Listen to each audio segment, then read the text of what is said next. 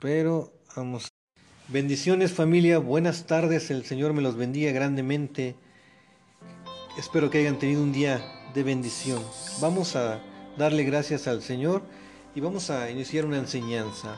Padre, en el nombre de Jesús te damos gracias, Padre, porque tú eres bueno, porque tu amor es para siempre, Padre. Gracias porque tu fidelidad se muestra cada día con nosotros. Padre, gracias porque tenemos vida y tú nos has dado vida y vida en abundancia. Te damos todo honor, toda gloria y en esta tarde nos presentamos delante de ti, Señor, y nos ponemos a cuentas contigo. Te pedimos que nos perdones de todo pecado y que con tu sangre preciosa nos limpies, Padre, también de todo pecado y de toda maldad. En el nombre de Jesús, Activa nuestros sentidos espirituales, despiértalos, Padre, en el nombre de Jesús. Atamos todo espíritu de interrupción, todo espíritu de pesadez, de sueño, toda obra del enemigo, Padre, en el nombre de Jesús, Señor. Todo cansancio, Padre, en el nombre de Jesús. En esta hora se va porque no tiene parte ni suerte. Y en el nombre de Jesús te pedimos que nuestros sentidos espirituales sean activados, sean despiertos para que tú nos hables por medio de tu palabra, Padre. En el nombre de Jesús Pon carbón encendido en mi boca y que tu palabra sea de bendición y edificación para nuestras vidas. En el nombre poderoso de Cristo Jesús.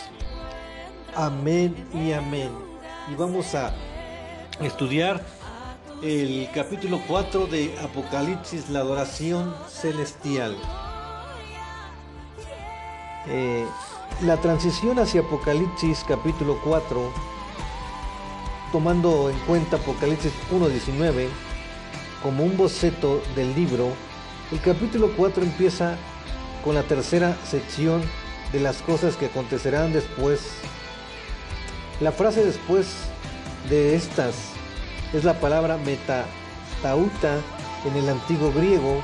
En Apocalipsis 4.1 ciertamente este es un punto de partida para el principio de la tercera división de Apocalipsis y como cita base tenemos eh, Apocalipsis 1.19. 1.19. El capítulo 4 empieza con una perspectiva celestial mirando hacia la tierra. Y, vamos, y podemos ver una cita en Isaías 6.1 al 8. Vamos a leer eh, hasta el tercer capítulo. dice, eh, dice la palabra del Señor. En el año que murió el rey Usías, vi yo al Señor sentado sobre, su, sobre un trono alto y sublime, y sus faldas llenaban el templo. Por encima de él había serafines, cada uno tenía seis alas, con dos cubrían sus rostros, con dos cubrían sus pies, con dos volaban, y el uno al otro daba voces diciendo, Santo, Santo, Santo, Santo el Señor de los ejércitos, toda la tierra está llena de su gloria.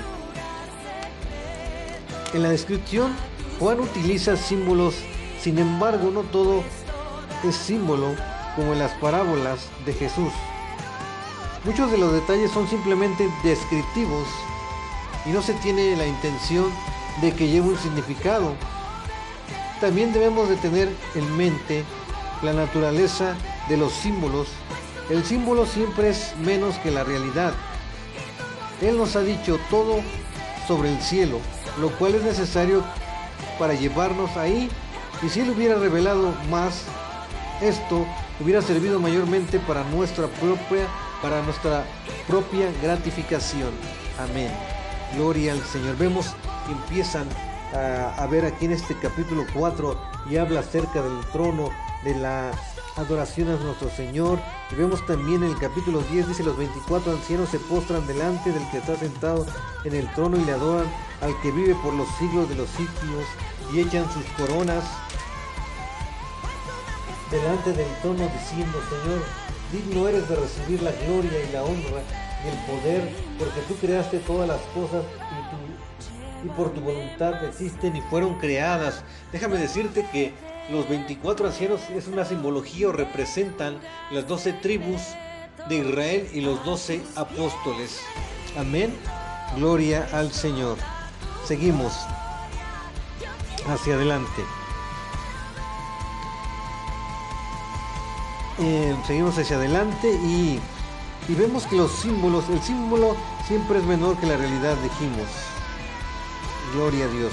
Tenemos una sección que principalmente atañe al juicio de Dios sobre el mundo, precediendo el periodo conocido como penas mesiánicas o la gran tribulación. Amén, gloria a Dios. Los juicios de Dios son anunciados por un libro de siete sellos, siete trompetas, siete señales y siete copas que derraman la ira de Dios. Apocalipsis 4 nos habla e introduce al lugar de donde el juicio sale, el juicio del trono del Eterno en el cielo. El juicio del Eterno en el cielo. Juan entra al cielo, la primera voz que le, habló a Juan es lo vemos en Apocalipsis 1.10 y dice que era que lo, él lo describe como de trompeta. La voz habló fuerte y claro a Juan. Era como la trompeta que reúne a la congregación y a un ejército para la batalla.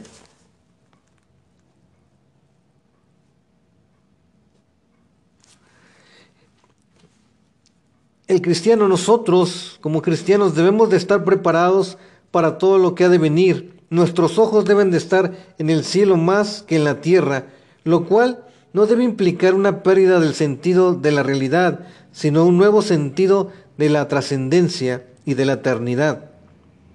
El cristiano no solo debe ser bueno, sino debe ser más trascendental, más trascendente, a mirar más allá de lo que humanamente podemos ver con nuestros ojos, con nuestros sentidos naturales, sino deben de estar activos y despiertos nuestros sentidos espirituales para poder oír y sentir, para poder ver más allá, una visión de profética. Dice que nuestros ojos son esa ventana profética. Amén. Apocalipsis es una invitación a desarrollar una perspectiva, a desarrollar una perspectiva eterna, porque, no, porque nos invita a mirar el cielo sin despegar los pies del suelo. La Biblia nos cuenta la Biblia nos instruye el principio y el fin de los tiempos y nos conviene conocer ambos, nos conviene conocer ambos para saber cómo fuimos creados, cómo fue creada la creación y los final, el final de los tiempos, porque todo comenzó en Él y para Él. Y para los propósitos de nuestra vida. Para que el cristiano, para que el cristiano, el propósito de la vida, porque, porque para el, perdón, para el cristiano el propósito de la vida no es ser feliz, sino ser como Cristo. Y vemos también una cita en primera de Colosenses 1.16. Y vemos, dice que, que aventaban sus coronas delante de él. Y cada corona representa eh, algo que, que te fue dado un don, que te fue dado algo que fue impartido de parte de Dios y que cuando nosotros estemos en su presencia aventaremos esas, eh, aventaremos, ahora sí que pondremos sobre él esas eh, pues coronas para que, para que delante de nosotros, dice que echan sus coronas delante de él, delante del trono diciendo, Señor, digno eres de la gloria y la honra y el poder porque tú creaste las cosas y por tu voluntad existen y fueron creadas. Todo eh, empezó en Él y todo procede de Él y así serán también los fines de los tiempos. Así que, amado amigo y hermano, te invito que, que puedas este, reflexionar sobre esto y busquemos y anhelemos más tener esa perspectiva de las cosas de arriba y no las de abajo y sobre todo adentrarnos y ser eh, pues gente que, que, se esté documentando en, en, las cosas que han de venir en los tiempos. ¿Para qué? Para que nadie nos engañe, porque la palabra es viva y eficaz como una espada de dos filos y nos instruye para saber los tiempos y ver que dice la palabra que estamos en los principios de dolores, que dice oirán de guerras, de terremotos, de, de pestilencias, dice, pero esto será el principio de dolores, esto no será el fin, así que busquemos y perseveremos y estemos preparados para que cuando el Señor venga en su gloria, nosotros seamos eh, llevados juntamente con Él para reinar en los cielos. Te dejo esta enseñanza, espero que haya sido de bendición y edificación para tu vida. Te mando un saludo, un abrazo, tu amigo y hermano, evangelista y ministro en Sanidad Interior y Liberación, George Edgar Bárcenas Orozco. Shalom, shalom, saludos y bendiciones, amados del Eterno, en el nombre de Jesús. Amén y amén.